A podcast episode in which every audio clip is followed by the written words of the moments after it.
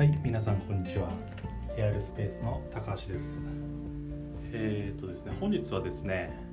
上海大学に留学した時の話をしたいと思ってます。それでですね、えっと上海大学なんですけれども、私が行ったのはね、えっとね、それもまあ15年ぐらい前になるんですけども、結構まあ昔ですよね。大学3年生の時にちょうどニュージーランドの留学から帰ってきて、えー帰ってきて次その年の夏休みを利用して上海大学に留学した経験があります。でなんで留学したかっていうとまあえーとまあ、今の奥さんなんですけども今の奥さん台湾人で、まあ、当時大学生の時に、えーニュージーランドで付き合った影響もあってちょっと中国語を覚えたいなと思って、えー、と留学を決意しましたね、うん、なんで、まあ、上海大学になっちゃったのかちょっと僕も覚えてないんだけど。あそうだ。えっ、とですねちょ当時ね台湾にね留学しようとも思ったんですけどもちょうど夏休みを利用してっていう1ヶ月のねプログラムがなかったんですよね確か。でえっ、と、まあ、結局じゃあ中国語勉強するならどこかなっていうので、えー上海をちょうど選びましたね。でその時はね、えー、とエージェントをやっぱり利用して中国に行きました。っていうのを覚えてます。でえっ、と当時私の中国語能力っていうのは第二言語第二言語でね大学で中国語を勉強したレベルで全然話せなかったですね、ですんでまあ中国上海あ行っても全然分かんなかったですけどただただ、えー、と結論から言うと楽しかったっていうのを覚えてます、まあ、留学に向けてね今大学生で考えている人がいたらあまあ上海っていうのも一ついい場所なんじゃないかなと思いますけどね、まあ、どこでもいいんですよ。海外だったら。海外に、えー、と一回大学生のうちにね、まあ、なるべく早いうちに出てみることを私はお勧めしております、まあ、私も留学エージェントですからね、あのーご相談いただければと思います。で当時ねどうやってまずねお金を貯めたかっていうと、まあ、単純にもうアルバイト僕いっぱいしてたんでえー、と月にね大体10万円ぐらい稼いでたかな。週3回、えー、とデリバリーのピザのデリバリーのアルバイトして稼いでいました。でそれを夏休みにパーッと使うっていうことでね。僕、まあ、今思ってもね結構非常にいい使い方をしてたなと思ってます。結構ねあれ金たまりやすいんですよねデリバリーって、えー結構仕事もそんなに大変じゃないですし、まあもしちょっと、まあ、もしバイクをね運転できるんだったらおすすめしますね。時給も1000円とか1200円とか。今1200円ぐらいになってるのかな。当時は1000円ぐらいでしたね。で10時を過ぎると1200円ぐらいになってたのかな。結構1日1万円とか稼げて僕週3日ぐらい入ってましたね大学がない時に。もう3年生だったんで結構暇だったんで。っていうのを利用してねあのやってました。で上海大学に行ったのはね僕当時仲良かったね日本人と一緒に行ったんですよ大学の友達と。で彼は彼で夏休みやることないって言ってたんでじゃあ一緒に行こうよっていう話で行ったんですけど結局上海大学では別々に結構行動してましたね。っていうのは僕が英語をその時に喋れたっていうのもあって外国人とねあのもうちょっと話してくれなかったって思ったのもあってニュージーランドに留学の時にね。でその時の後悔もあってあの外国人と結構絡もうって決めてたんであの外国人と接する機会が多くてで彼はあのそうあの英語がそんなに喋れないんで僕といてもつまんないってことであの別の人と行動はしておりましたね、うん、だけど彼は彼なりにすごい楽しんだみたいでまあ今でも会った時にはその話にもなったりしますね。あれは結構いい経験だったっていうふうに言ってくれますよ。僕についてきてよかったよかったって。やっぱりねあの海外留学っていうのは非常に良かったと思います。で上海にねついてねまず驚いたのがね当時、まあ、本当に15年前なんですけどえー、っとね、まあ、タクシーですよねタクシー。タクシーのジェットコースター並みのスピード感にびっくりしましたね。今もうちょっと交通規制進んでると思うんですよ。っていうのは僕この前甲州にあじゃあ深センか。深センに行った時に、まあ、結構離れてるからあれですけどかなり安全運転だったんでもうそんなにすごいジェットコースターみたいに飛ばす車も周りに見当たらなかったんで最近はもう多分近代的になってるのかなと思いますね。あとはね上海まあ非常に綺麗な街並みだとは思うんですけどもやっぱり道歩いててどぶ臭い感じはしましたね。であの有名な上海タワーみたいなのあるじゃないですか。あれの下もねなんかね川があるんですけどあれのそばに。なんか浸水してるような感じでしたね。なんかなんだろうな道の潮の満ち引きなのかな。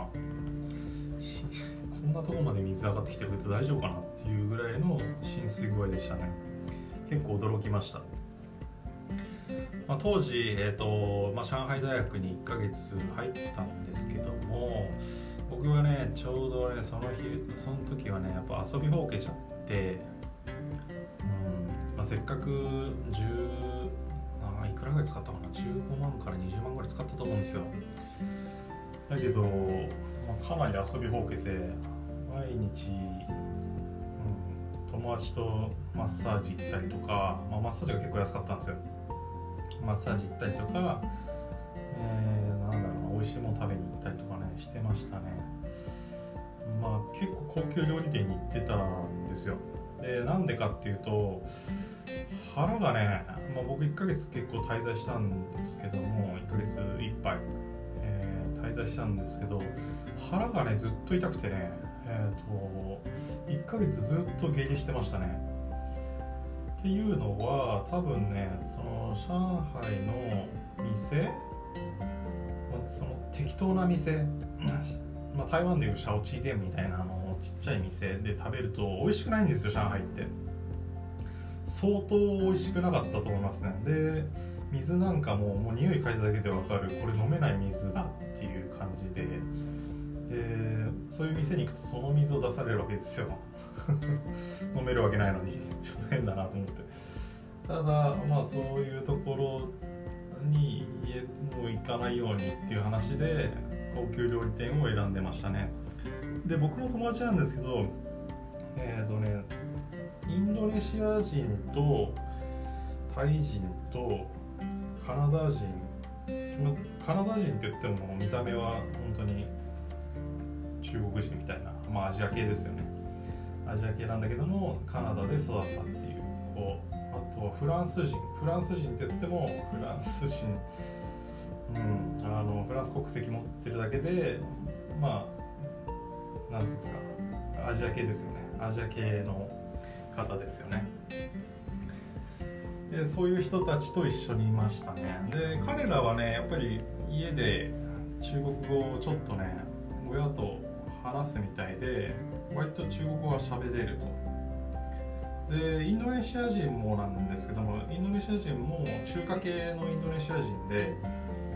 意外にね中国語結構喋れたりするんですけども全く書けないと。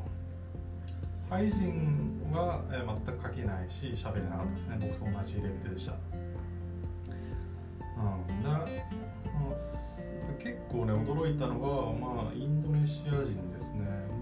後で知ったんですけど後でっていうかもうだいぶ、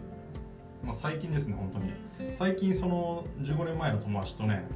僕インドネシアにまた1ヶ月出張で行った時があってその時にね彼に、ね、超久しぶりに連絡取って会ったんですけどやっぱり中国語全然伸びてなくてで驚いたのが台湾のねあのみんなみんな言うみんなファなんなんて言うんだっけあれ台湾語台湾語をね喋れるんですよ。当時僕全然知らなかったんですけど要はあのフォアジャーレンフォアジャーレンってなんていうのかな。あのまあちの人ですよね。闽南語闽南語っていうんです。台湾語って闽南語っていうんですよ。闽南語を使える人たちそこら辺の人たちは結構インドネシアに移住した人が多くてでインドネシアの中華系っていうのはフィンランドを使えるあの種族種族というか、まあ、人たちがいるんですね、結構ねだから台湾インドネシア人も結構台湾に、ね、留学する人も多くて、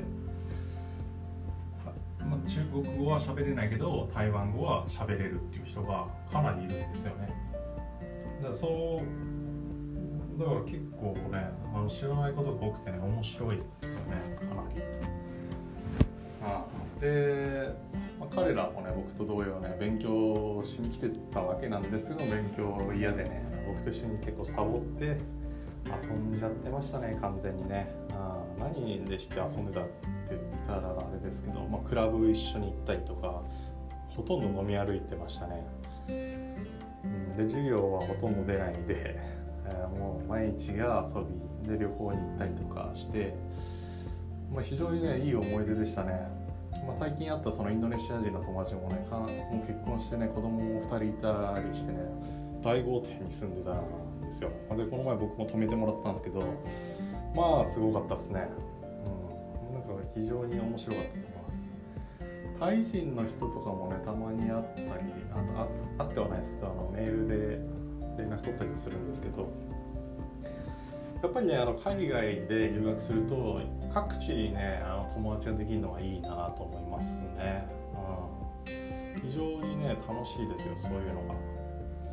まあ何度も言いますけど、まあ、どこに留学するかっていうのはそこまで重要じゃなくて、まあ、どこでもいいんですよ、まあ、上海もね結構そういった意味では良かったですよ。そ高級料理店っていうのはね非常に美味しい店が多くてただまあ一般的な店っていうのは本当にちょっと危険ですね。今はどうなってるか分かんないですよ。もう15年も経ってるんであの多分大丈夫かなとは思うんですけど当時はねやっぱりちょっとボロかったですね。あのまあ前もちょっと話したかもしれないですけど顔を洗うと寮に僕上海大学の寮に暮らしてたんですけどあの顔を洗おうとした時にドバってねちょっと黒いようなねあの水が出たりね。あの朝からぶったまげましたね。最初黒い水がバカって出てうわってびっくりしてあの変わらずにもうね着られますよね完全に。で白い T シャツなんかは黄ばむ黄ばみますしシャワー浴びててもやっぱりちょっと黄色い水が出るんですね、うん、だからまあ上海大学のまあ上海出身の人にねそれ前ね最近かな言ったことあったんですけど今はそんなことないっていうふうにおっしゃってましたからまあ大丈夫でしょうね今は多分。うんそういうね、まあ、文化をね体験してみるっていうのもねあの、まあ、それはそれで面白いわけですよ、環境に慣れていくっていうねあの日本がいかにあのいい国っていうか、まあ、整ってる国かっていうのはね多分実感できると思うんで結構海外にね行くとね日本とね比べてすごいディスる人も多いんですけど、まあ、僕もそういう時期もありましたけど、まあ、そのねあの変な違いあの文化の違いとかその違いをね楽しめるようなね人に、ね、なれればねどこでもねやっていけるんじゃないですかね社会に出ても。ということで今回はちょっと上海について、あのー、お話しさせていただきました。えー次回もちょっと留学の話だったりとか、あのー、話していきたいなと海外の話をねしていきたいなと思ってます TRU スペースチャンネルではこういったあの海外のね違いだったりとか僕の経験をもとにねどういうことがあったかっていうのをちょっとお話ししつつ、えー、これもこれからもね更新していきたいなと思ってますんで何か質問とかあったらご連絡ください。それではまた。